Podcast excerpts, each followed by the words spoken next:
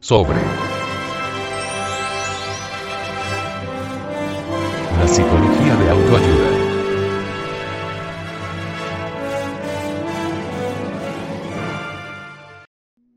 La verdad. Desde la infancia y juventud comienza el vía crucis de nuestra miserable existencia con muchas torceduras mentales, íntimas tragedias de familia, contrariedades en el hogar y en la escuela, etc. Es claro que en la infancia y juventud, salvo muy raras excepciones, todos estos problemas no alcanzan a afectarnos en forma realmente profunda. Pero cuando ya nos hacemos personas mayores, comienzan los interrogantes. ¿Quién soy? ¿De dónde vengo? ¿Por qué tengo que sufrir?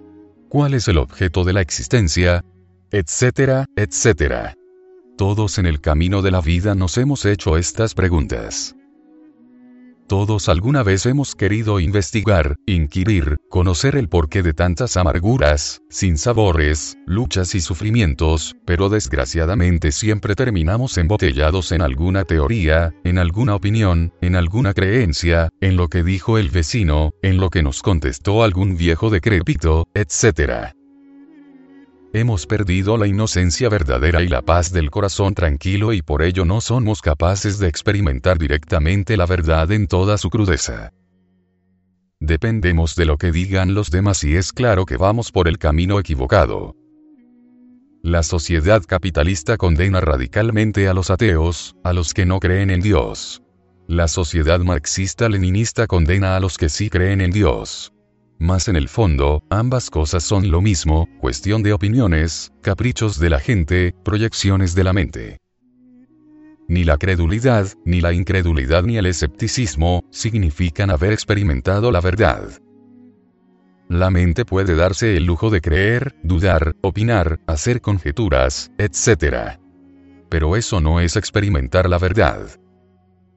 También podemos darnos el lujo de creer en él solo de no creer en él y hasta dudar de él, pero el astro rey seguirá dando su luz y vida a todo lo existente sin que nuestras opiniones tengan para él la menor importancia.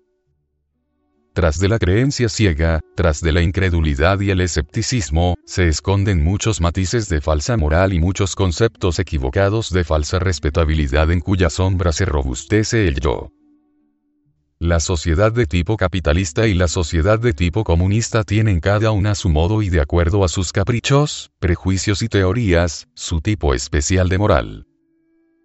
Lo que es moral dentro del bloque capitalista es inmoral dentro del bloque comunista y viceversa. La moral depende de las costumbres, del lugar, de la época. Lo que en un país es moral, en otro país es inmoral, y lo que en una época fue moral en otra época es inmoral. La moral no tiene valor esencial alguno. Analizándola a fondo, resulta estúpida en un ciento por ciento. La educación fundamental no enseña moral. La educación fundamental enseña ética revolucionaria y eso es lo que necesitan las nuevas generaciones. Desde la noche aterradora de los siglos, en todos los tiempos, siempre hubo hombres que se alejaron del mundo para buscar la verdad. Es absurdo alejarse del mundo para buscar la verdad porque ella se encuentra dentro del mundo y dentro del hombre aquí y ahora.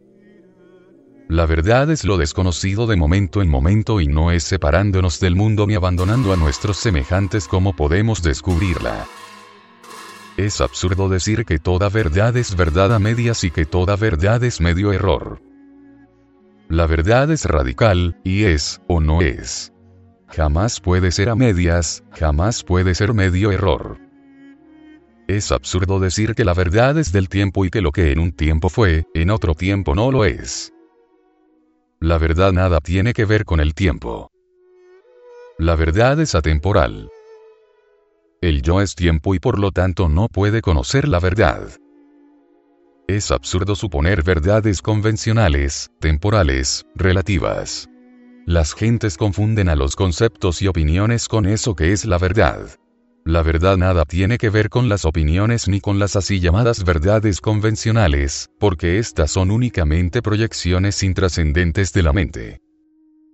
La verdad es lo desconocido de momento en momento y solo puede ser experimentada en ausencia del yo psicológico. La verdad no es cuestión de sofismas, conceptos, opiniones. La verdad solo puede ser conocida a través de la experiencia directa. La mente solo puede opinar y las opiniones nada tienen que ver con la verdad. La mente sensual jamás puede concebir la verdad. Los maestros y maestras de escuelas, colegios y universidades deben experimentar la verdad y señalar el camino a sus discípulos y discípulas para que la experimenten. La verdad es cuestión de experiencia directa, no es cuestión de teorías, opiniones o conceptos. Podemos y debemos estudiar, pero es urgente experimentar por sí mismos y en forma directa lo que haya de verdad en cada teoría, concepto, opinión, etcétera, etcétera, etcétera.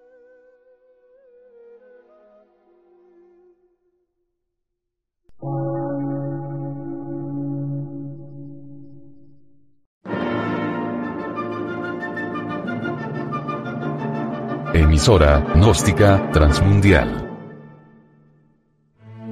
Por una nueva civilización y una nueva cultura, sobre la faz de la Tierra.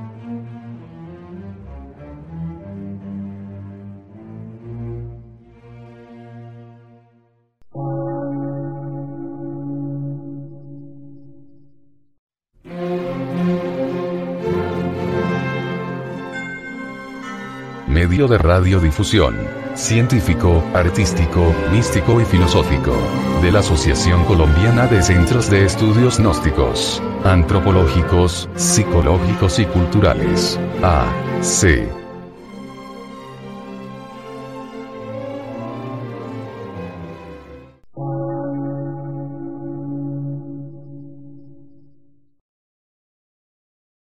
Lectura en movimiento. Difusión sin fronteras.